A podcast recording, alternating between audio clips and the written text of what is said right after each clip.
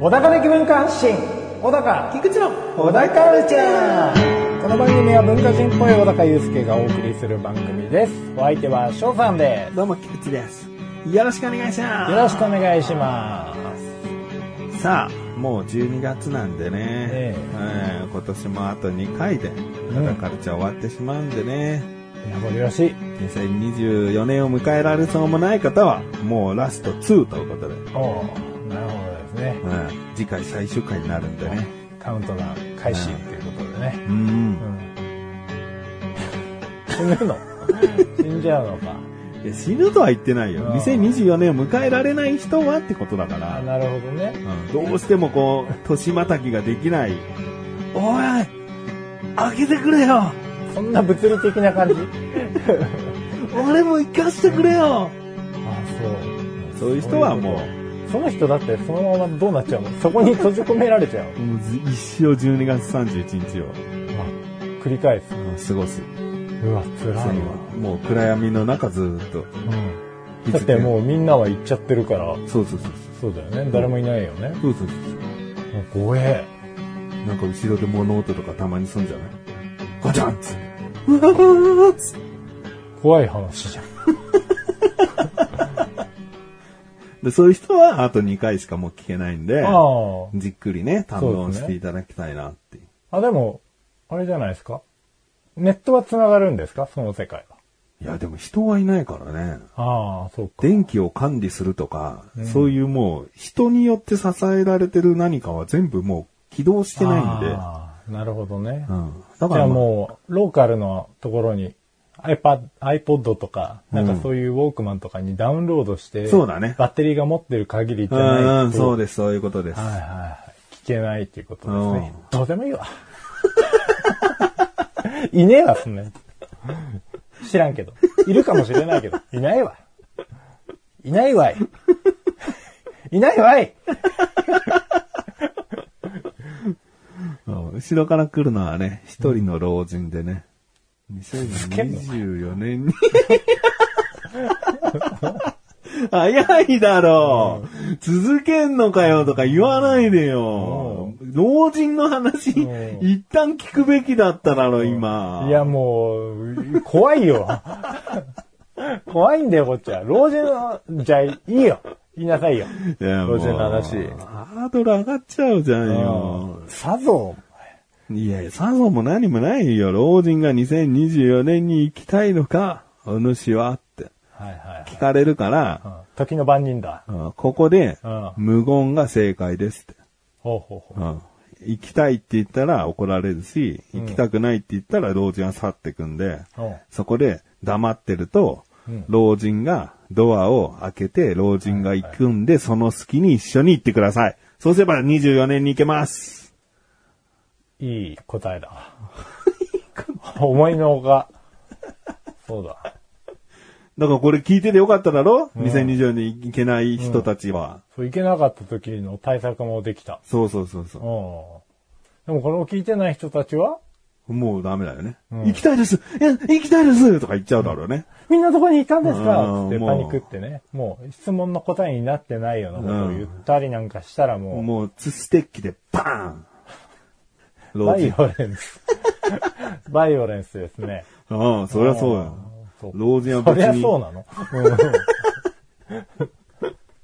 うんうん。老人は別に人助けしするために来たわけじゃないから。ああ、そうなとの。時の番人だからね。ああ、なるほどね。 時の番人だからね。なるほどね。じゃねえ よ。ダメだろ、納得しちゃツッコミ不足だよね。う。うん。危ない危ない。もういいかなと思っちゃった。多分話を終わらせたかったんじゃん。それでは最後までお聞きください。これ言えばよかったんだ。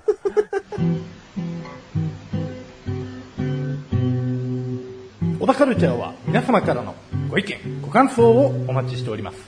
番組ホームページのメールボタンをクリックして、投稿フォームよりお送りください。いろんなメールお待ちしております。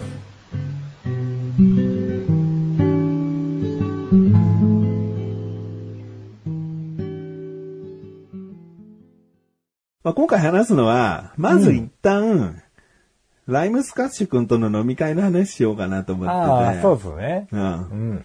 あの、僕らの番組をくまなく聞いてくれているヘビーリスナー、ライムスカッシュ君という、あの、男の子がいるんですよ。はいまあ、男の子と言ってもですね、うん決してその、若者と思わないでいいでうす。ん。まあでも若々しさは、若々しさはあるうね。ん、ありますよね。うん。うん僕よりはもう年下だし、小高よりも年下うん。なんで、うんまあ、可愛らしさはある。うん。子なんですけど、その子はもう15、6年ぐらいずっと聞いてくれてるのよ。そうですねだか。ら小田カルチャーが始まる前の番組、前の前の番組ぐらいからもずーっと聞いてくれてるんで、その方がですね、あの、飲み会しませんかって。うん。なんか全然イベントやんないじゃないですか、と。うん。うん。そろそろ僕もいろいろ生活環境変わったりするんで、時間そんな作れないですよ、と。うん。今作れるチャンスですよ、うんってこう、ナイフの絵文字と一緒に LINE が届いたんで。大物じ ゃん。もう。今だったら時間空けてやるけどっていう。で、返事遅れちゃったらもうなんか真っ赤な画像が10枚ぐらいバーって送られてきて。うん殺される、殺される。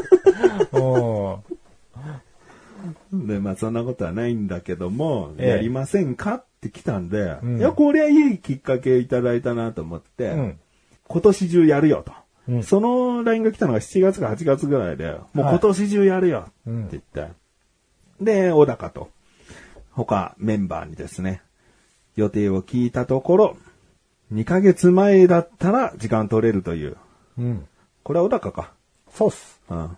小高もシフトに不満があるんだよね。そうなの。なかなかね、休み合わせるっていうのが難しくてね。そうなの。奥さんとも休みはなかなか合わない の。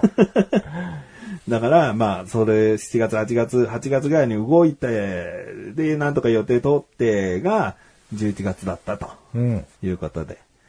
飲み会行ってきました。これをなぜ、小田カルチャーで公式にオフ会します、ライムスカシ君という子が、あ発起人となってとか言わなかったのかというとですね、うん。理由はシンプルですよね。うん。来ないからです。おいったー。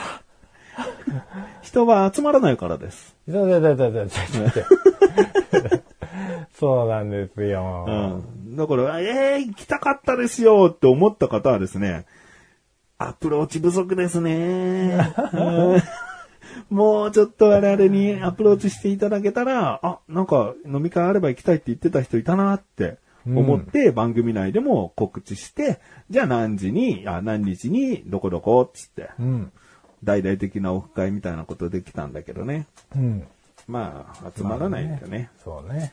だいぶ難しく。うんと、僕と、小高と、うん。クッチレサーラジオ楽しいトークを一緒にやっていたシバンちゃんといううん。子はと、菅井小高のお茶の味はいという番組から、えー小田カル、あー小田カルチャーも一回ぐらい出たのかなまあまあ、あの、元メンバーのい。菅井良樹くんの5人ですね。うん。を集めてですね、飲み会をしてきました。ざっくりどうでしたか楽しかったですけどね。うん。あのー、一次会も二次会もあって。うん。うん。まあ、一次会っていうのはうちの息子がいたんですけど、ええその、僕と小高とライスカ君と息子だけで先にちょっと前乗りみたいな感じで集まって飲んだ会ですね。二次会が本ちゃんというかね。そうですねああ。うん。で、どっちも本当楽しめましたね。そうですね。もう、久方ぶりのオフ会というか飲み会だったんでね。うん。まあその雰囲気もあって、あとはライスカ君の人当たりの良さと、うん。まあ、翔さんの おしゃべりがね、さえ渡るおしゃべりがあって、いや、そんなことないで。はい、まあ、もうとても面白い場所でしたよ。ああ。うん、これ聞いてて来れなかった人はどう、どうかね。今、もう食いしばりすぎて、歯周病寸前です よ、歯茎が。歯茎がもう。いや、悔しがってるかどうかは別として、来れなかった方は損してますねーの煽りかと思ったのに、うんそう悔しがってるの もう悔しがってます。もう口内炎がも口内炎は別の症状だろ。口内炎、歯周病、歯食いしばって出る症状じゃないだろしまいにはもう、抜けちゃってう。。抜けちゃ歯ってたがね。ボロボロボロボロって。あーっつって。ホラー映画みたいな。あうん。あ。まあ、奥さん医療関係者なんだから適当ななんか症状どんどんと言うんじゃねえと。繋がってねえだろ。繋がってねえ。何にも繋がってね歯周病からもう繋がってねえうんな。歯食いしばって歯周病え。には歯な周らねえから病にはならねえ。 歯痛めるだけだ。うんで、まあ、そうだな。菅井くんとか、シバンちゃんとかとも集まるのも久しぶりだったんで、我々の、ライスカくん抜きにしても我々でも久しぶりな飲み会の場でもあったから、そうですね。そのライスカくんが常に中心というわけでもなく、まあ、5人でそれぞれ楽しんだって感じそうですね。だったよね。うん。うん。まあ、でラジオのオフ会っていう感じっていうよりかは、まあ、うんそうですね。4割5割ぐらいは、普通に飲み会だ った。まあでもそれだけライスカくんとの、こう今までのオフ会全参加してるし、うん。そのちょっとした旅行、日帰り旅行もライスカ君参加してくれてたり、うん。まあ本当に身内っちゃ身内みたいなもんになってきたもんそうね。ですね。うん。だからまあ、その、本当に気を使わずに盛り上がれる仲間の一員でしたね。もうね。で、一個こうテーマとして、こう今回話したいのはですね、はい。飲み会に来ていたシバンちゃんという男にスポットが当たる時間ありましたよね。あ、ありましたね。シバンちゃんっていうのは僕と、クチレサラジオとか楽しくトークっていう音声番組をやっていた、簡単に言うとお調子者キャラなんですね。うんうん。で、小高の一個下の年齢の子はいなんですけど、その子が、あの、アイドルの、握手会ではないんだけど、アイドルと対面する会みたいのが幕張にあって、うんそれが終わって飲み会に参加してきたんですはいね。はい。で、その飲み会を参加している時に発覚したのが、今日奥さんに飲んでくることを言っていないっていう。ああ、そうですなねん。かそのあたりとか、すごいこう衝撃的だよね、なんかね。うんなんか、まずアイドルの追っかけやってるっていうことからの、うん今日翔さんと飲んでくるから、まあもしくはね、いろいろな人たちと飲んでくるから遅くなるねと声をかけていないという、うん。変わり者だねって話をして、はい。で、結構菅井良樹なんかはね、うんその、シバンちゃんに鋭く突っ込むというか、うん。厳しい見方、言い方をしてたねそ。うコンビニ侍ですよ。コンビニ侍なのかな。ああ、もう、切りました ね。 うん。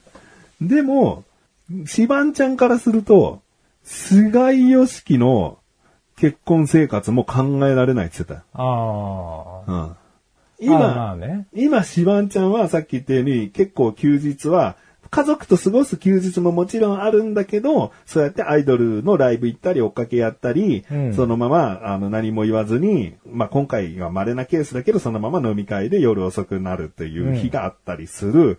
なんか自由だけど変わり者だね、なんだけど、うん菅井は菅井で、もう仕事じゃない休日は、ほぼほぼ子供とうん。出かけさせられるぐらいの。そうだよね奥さん奥のさんの時間をね そう。奥さんがもう子供とどっか行ってきてぐらいうの。んうん私一人の時間欲しいみたいなう。ん。うん。で、そう言われても、菅井としては、ストレスではないって言い切ってるから、そうなんですよもねう。全然いいんだけうど、ん。でも、それはシバンちゃんからしたら、もうん。う、もう絶対に耐えられないみたいな。うん。まあ、両極端というかさ、お互いが、お互いまあそうですのね結婚生活を考えられないな、みたいはいな。はうんその点我々はね、間にいてねい、はい。間にいますね。 まあ、どっちも考えられねえよっていうとこなんですけど。ううんん。そうだね。でまあ、菅井に関しては、それが本当に苦痛でストレスで不満があってだったら相談に乗りやすくもあるんだけど、本人がまあ受け入れちゃってる部分もあるんだよね。そうですね。うん。でもまあ、娘さんとこう、触れ合ってる時間は、彼にとってはすごく楽しいっていうことでしたよね。うんうんう。ん。まあ、本人曰く。まあ、それはそれである種、息子ね。うん息子だからあ、ね。息子か。うん、健全っちゃ健全なう。ん。うん。そう。子供といるのが苦痛とかさ、そういう、だから愚痴が、うんすがいからうん出てこないから、まあいいんだよね。そうなんですよね。うんで、シバンちゃんの方も、奥さんが不満に思ってるかっつったら、まあどうやらそうでもなさそうなわけ。うん俺から見ても。うん。だから、まあ本当にね、人の家庭をとやかく言うなって話ではあるんだけどね。まあそうなんですよね。うんでもまあ、こうもあまりに正反対だ と、そりゃ両陣営ぶつかるのかなっていう気もしましたけどね。うん。でもまあ、シバンちゃんの話に戻すけどさ、うん。その話以降僕は二人きりでまた会ったわけ、シバンちゃんと。なんか考えを改めたっぽいね、少し。あ、うーんやっぱりアイドルを追いかけてるって娘がいるわけね、シバンちうゃんんうにも。んうん。で今10歳ぐらいなんで、はいあと5、6年したら追っかけてるアイドルと同じ年の子になってくるわけだよね。うん。で、奥さんは奥さんでジャニーズが好きなの。はいはいはで、娘もジャニーズが奥さんと同じように好きなのい。うんね。うんうん。今ジャニーズって言っちゃいけないんでしたっけ、あ、スマイルアップですねえ。ースマイルアップのうん。スノーマンかな。スノーマンでいいか。とりあえず。スノーマンが好きなうんの。スノーマン。うん。 スノーマンの、あの、親子で好きだから、俺は、とあるアイドルが好きって言っている。だから同じようなもんだみたいなうん。話なんだけど、んでもこれシワンちゃん、実は、実は違うぞ、と。その奥さんは、まあまあ成熟した、もうスノーマンでも25以上の、うん30前後ぐらいの年齢のうん男性グループだから、うん。言っても、その、年が近いといえば近いし、うん。健全な異性への憧れとして見れるじゃん。うん結婚はしてるけど、こういう男性憧れる、好きっていうのはあるじゃん。うん。シバンちゃんは一個別次元が乗ってるんだぞと。うん異性で女性で可愛い子まではいいけど、うん年齢が若すぎちゃうと、うん。ロリコンっていうレッテルも貼られてきちゃうだろうと。うん。だから、そうだなんかお父さんが CC ガールズ好き、CC ガールズ古くて申し訳ないです。あの、セクシーなボディの4人組のお姉さんた ちが昭和にいたんですよ。平成の初期かな、いたんですよ。CC ガールズが好きだったら、スケベな親父って済むんだけど、うん。これが10代の、まあ、高校生から20の前半、まあ、20の前半はいいんだけど、10代の女の子たちになってくると、んスケベな親父からのロリコン親父になってくるわけ。ああ、よりなんか性的趣向が強めな感じにクローズアップされますうね。んだから、奥さんが、その、スノーマンというアイドルを追っかけてるから、俺は、こっちの10代のアイドルを追っかけるっていうのは、イコールではないんだよな、っていう話を。まあちょっとハンデありますよね。だからまあ娘の判断でいいんだけど、すべ、ては娘が受け入れるとか、娘が何とも思ってないだったら全然いい案件じゃああ、まあね。ん。まあ娘次第ですかうね。ん。うん。で、僕から見た感じ、話を聞いた感じ、娘もなんかそんなにお父さん大好き大好きだから、うん。そのアイドルを好きということに対しての嫌悪感は、多分育ってきてもあんまり抱かないんじゃないかなとは思ってんの。うん。でも、シバンちゃんの中では、もう、娘が応援してるアイドルグループの年に追いついたら、一旦やめるかって。ほなんか自分の中で今の、今は決めたらしい。う。うーん。でもっとさ、なんか二十歳過ぎのさ、ガールズバンドだにさ、うんその、ね、20代で構成されたアイドルだっているわけだからさ、うんそっちの方を応援したっていいじゃないかって。うん。うん。まあそうですね。まあ自分に刺さるかどうかは大事ですけどね。うん、でも10代しか刺さらないだったら、おめえそういう癖だったんだぞって話じゃん。ああ。な、なんでそもそもそのアイドルの追っかけをしてるんですかね。可愛いからとかじゃないのああ、そこだけなんですかね。なんか音楽的によしだったら別に年齢的なものはいいかなって気はしますけど。なんかアイドルの追っかけの皆さんの意見はわからないけど、この曲いいじゃんからこのアイドルを押そうってあんまりいない気がして、このアイドル可愛い子多いなとか、このアイドルのこの子好きだなって思った時のあー曲がリリースされ、ああ、曲もいいな。その可愛いメンバーありきで曲が出てきて曲いいなだと思うんだよねさ。らに曲曲もよく聞こえるみたいな感じですよね。なるほど。うななんるかあほんどまり曲線高でそのアイドル好きになるって少ないんじゃないかな。それこそ20代過ぎの、ちょっともう本当にパフォーマンスの上手いグループじゃないああ、まあそも曲そからも入るのは作曲してるのは別の人ですもんね。うん、そうそうそう。アイドルあくまでも歌わされることの方が多いからさ。ただまあ結局パフォーマンスか、技術的な部分で言えばパフォーマンス。うん。まああとは、プラスアルファオプションじゃないけど、まあこれがメインなのか、外見とか、うん。うん、そうだね。言動とか、そういうことですかね。なかなか奥が深い世界ですけど、興味ないけ ど。うん。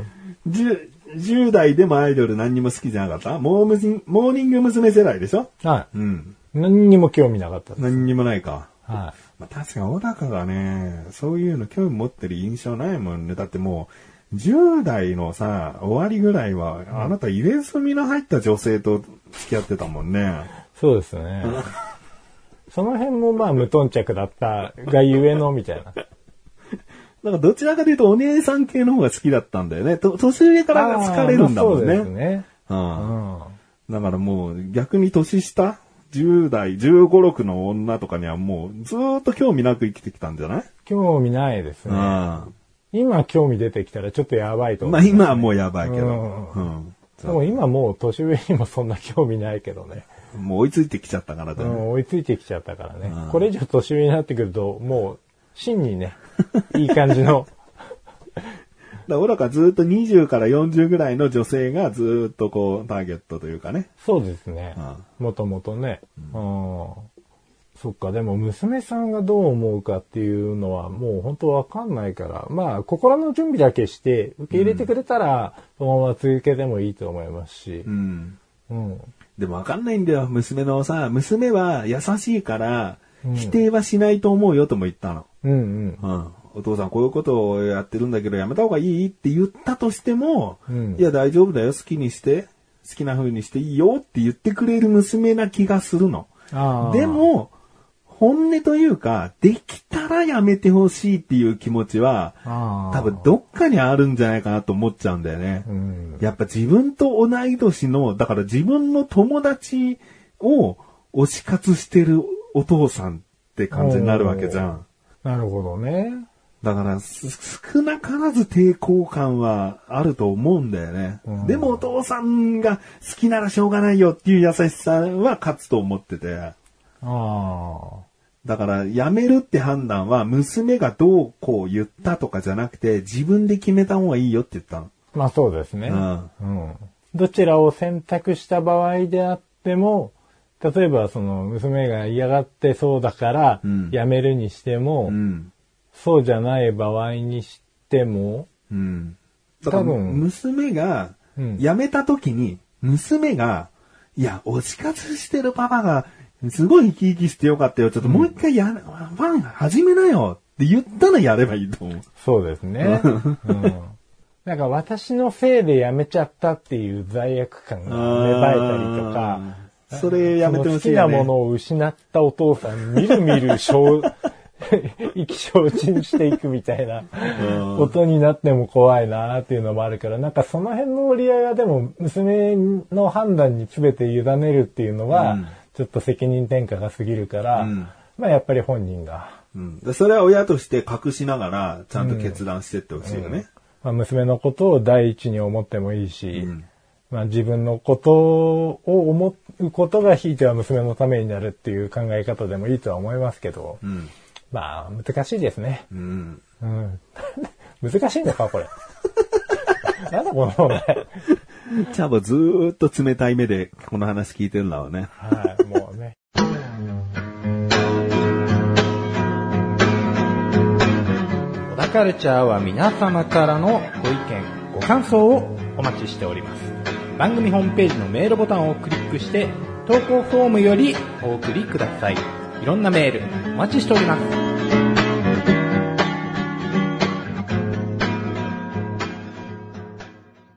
まあ、そんな、シバンちゃんがね、うん。あの、点数をつけるので有名なんですよね、僕らの中でシバンちゃんって。点数。そう。うん。今回の、その飲み会点数何点だったあって聞いたの。はいはいはそしたらい。、うん。 120点ですと。 120点。おもう言うと。ことない。お店もめちゃくちゃ良かったと。おう僕も店今回すごい当たりだったんじゃないかなと思って。おうおうだってあんなに焼き鳥食べてうん。安くなかった。あ、まあそうですね。なんかもう好きにさ、串何串何っていっぱい頼んでさ、うん。あんなもんって思って。うん。うん。食べて飲んでね。うん。結構サイドも頼みましたしうね。ん。うんなんなら一次会のつまみの方が高かったんじゃないかなと思うよ。そうだね。うな 立ち飲み屋の。ん。うでも全然、だから満足して、120点か、つって。ん。うん。いやでもな、強いて言うならなんか悪いとこあったんじゃないのって聞いたら、お通しってさ、キャベツだったじゃん。はいはい蒸しキャベツ食べ放題だったの。うん。そうだね。せいろには蒸したキャベツ食べ放題なんでなくなったらいつでも行ってくださいっていうお通しだったうの。ん。それが、2回来なかったことが、あ食べ放題なのに、あ。うん。あ2回来なかったことが、ちょっと悔やまれますね。あ。なるほどね。じゃあ120のわけねえだろ、つった。98点とかだろ、つった。うん。なんで100点飛び越えた、なんかもう言うことな全くなしの120超えちゃってんだよ。割とすぐ出てきたな。 そうそうそう。 めちゃくちゃ考え込んで出たわけでもなくさ、すぐポロッとダメなところ出てんのに、120点ですね。つってああ、まあもう、でも、そうですね。まあ、そういう人柄ですから。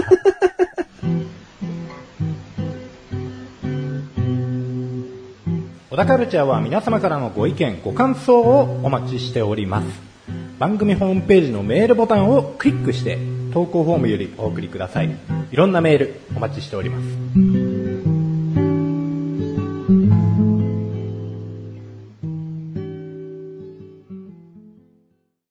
いやー、困りましたよ。どうしたのあのね、昨日からうん。家のネットが繋がんないんですよ。だかお、らモデムがおかしいのかなと思って、まあ結構接続が甘くなったりすることあったから、今までも。うん。だからモデムとか ONU ってあの、光変換器みたいなやつを、んまあ電源落として、うん。まあコンセント抜いてもう一回再起動すると調子良くなってたりとかしてたんですわ。おーまあ、割と一般的な対処療法だと思うんですけど。うん。Wi-Fi ではないんだね。あ、Wi-Fi です、Wi-Fi。あ、Wi-Fi なのうん ?Wi-Fi のルーターがおかしいわけじゃないんだね。そのモデムに、モデムの方あがの悪そうなのね。そうそうそう。モデムに結局その Wi-Fi のルーターも内蔵してるタイプなんで。あ、もう内蔵されてんのね。そうそうそうそう。なるほど。ほんでもう、アラームみたいなところがこう、パパパッと点滅し始めてて。うん。うん。これ何のエラーだろうなと思って、ググってみたら、やっぱり光回線自体の問題だと。うん。あー、つって。これはもうカスタマーに連絡して何とかしてもらうしかないな、つって。うん。で、まあ、調べたら土日休みなんですよ。そうだね。うん。で、まあ、昨日土曜、今日日曜、つって。まあ、2日使えないわな、つって。うん。でも、それを聞いても、まあ、別に俺は、俺も嫁さんも、携帯があって、うん。まあ、自前回線というか、うん。まあ、契約してる携帯電話の会社の回線があるからいいんですけど、息子がね、うん。まあ、息子も携帯を持ってるんです。うん。ただ、基本はタブレットとか、うん。あとはスイッチでゲームで、あの、オンラインでうん。接続して遊んでる子なんで、はぁつって、うん。もう相当なショックで。うん。で、まあ、お僕は仕事だったんですけど、嫁さんが一緒にいてくれてう、ん。仕事休みだったんで、まあ、じゃあ、そんなに気落ちしないでさ、ツタヤでも行ってさ、なんか、ビデオでも借りてこようよ、つって。あの、うんもう Amazon プライムの方も全部見れなくなっちゃってる から、うん。だからまあ、一通りのサブスクは見れないので、まあ映像作品見に行こうよ、つって、うん。まあ近所のツタヤに、とことこどこって行ったわけでさ、あそこかうちのあの近所のかはい。まあ、そしたら潰れてました。だろうなと思って。いや、ブックオフになってて。ブックオフとツタヤの合併したお店だったんだけど、ブックオフが全飲みしちゃったんそうで、全部見しちゃって。ツタヤないよなと思って今 聞あいて。ツタヤがないっつって。まあもうちょっとその時点で泣きそうだったらしいんですけうど、んまあ寒くて、その日、うんまあね、風も強くて。うん。だからなんか近くの自動販売機に行ったんだ、うん行ったんですって。うんで、あの子の大好きな、あの、コーンポタージュをね、うん。まあ、買おうかなって言ったうら、ん。それも売り切れてた。うん。ただ、この周辺散歩して、うん。帰ってきただけで。 いや、もう、で、帰ってきたらさ、うんもう仕事から11時ぐらいよ。うん。まあ、まあ大体そのぐらいにはいつも寝てるんだけど、今日はもう嫁さんだけ起きてて、息子もすげえ寝てて、うん。どうしたって言ったら、なんかその出来事があった後からずっと寝てて、うん。 まだ起きないみたいな。夕飯も食べてないし。もう、ふて寝でそのまま眠りについちゃったんだ。うん。ああ、つって。うん。で、まあ今日になって、あの、少し機嫌が良くなってたんで、うんでもなんかあるたびに、ああ、雨とかあれば、って、 うんなんかにゃんこ大戦争とかやり出して、うん。あの、ガマトと探検隊っていうですね、あの、たお宝を探させに行っていて、うん放置してるとしばらくしたら戻ってきて、うんうんあの、お金だったりとか、うんアイテムだったりくれるシステムがあるんですけど、うんあれあのーオフラインでもできるゲームではあるんですが、うん。あれなんですね、ガマットと探検隊は、オフラインの場合、ニャンコ大戦争のアプリ自体を立ち上げてないとうん、時間がカウントされなくて、うん。あ、そうなんだ。そう。だから、 オフラインで、要はもう電源切っちゃってる時とか、うんまあスリープ状態になってる時とかは、うんあの、ガマットと探検隊が全然一向に戻ってこないと。うん。うんお怒りで。僕もにゃんこ大戦争やってるけど、ガマトと探検隊、早く戻ってこいよって思ったことないんだけど、うんまあ、そんなに依存するものでもねえんだけどなと思いながら。だって戻ってきたからガチャ引けるとかないじゃ ん、ほぼ。うん、そうなんだよね。若干 XP が増えるとか。そうそうそうなんかその程度、猫缶ちょっと増えるとか。だからまあ相当ストレス来てるから、そんなことすらも、もう苛立っちゃってんだよ。点がやばいことになっちゃって。そう、相当、にゃんこ大戦争やってる人しかわからない、それで怒るのっていう話だよ、これ。いや、別にいいじゃんっていう感じなんだけど。だって俺、せ6時間って設定してても、1日経っても戻ってこなくても腹は立たないそうも。んそうそう。なんなら、あの、開けるの忘れちゃって、次の日の朝開けることがあるぐらい。うん、そうそう。たまになんかイベントがあって、なんか欲しいアイテムが多めにもらえるやつとかあるけど、うんそういうんじゃない限りは、うんこまめにチェックしないんですけど、もう ね、だいぶ来てますね。だからもう明日は月曜日なんで、うんあのーまあ、仕事なんですけど、仕事行く前にうんサポートに電話して、うん。まあ早めに、でも多分光回線自体の問題だってなると、おそらく日程を調整して、んまあ業者の人に来てもらうっていう段取りになる可能性が高いんで、高いし、年末だから、年末に入っていくから、そうそう予そう定も取れないとか予、定も取れないとかね。下手したら年始よ。そうよね。いや、でもさすがにそこまでないか。いや、でもわかんないな。まあ緊急性をどこまで訴えられるかっていうのと、まあもうあとは本当に物理的にそのスケジュールのうん。問題なんですけど、いやー、怖えな。これ繋がんなかったら怖いな。あのー、怖いな。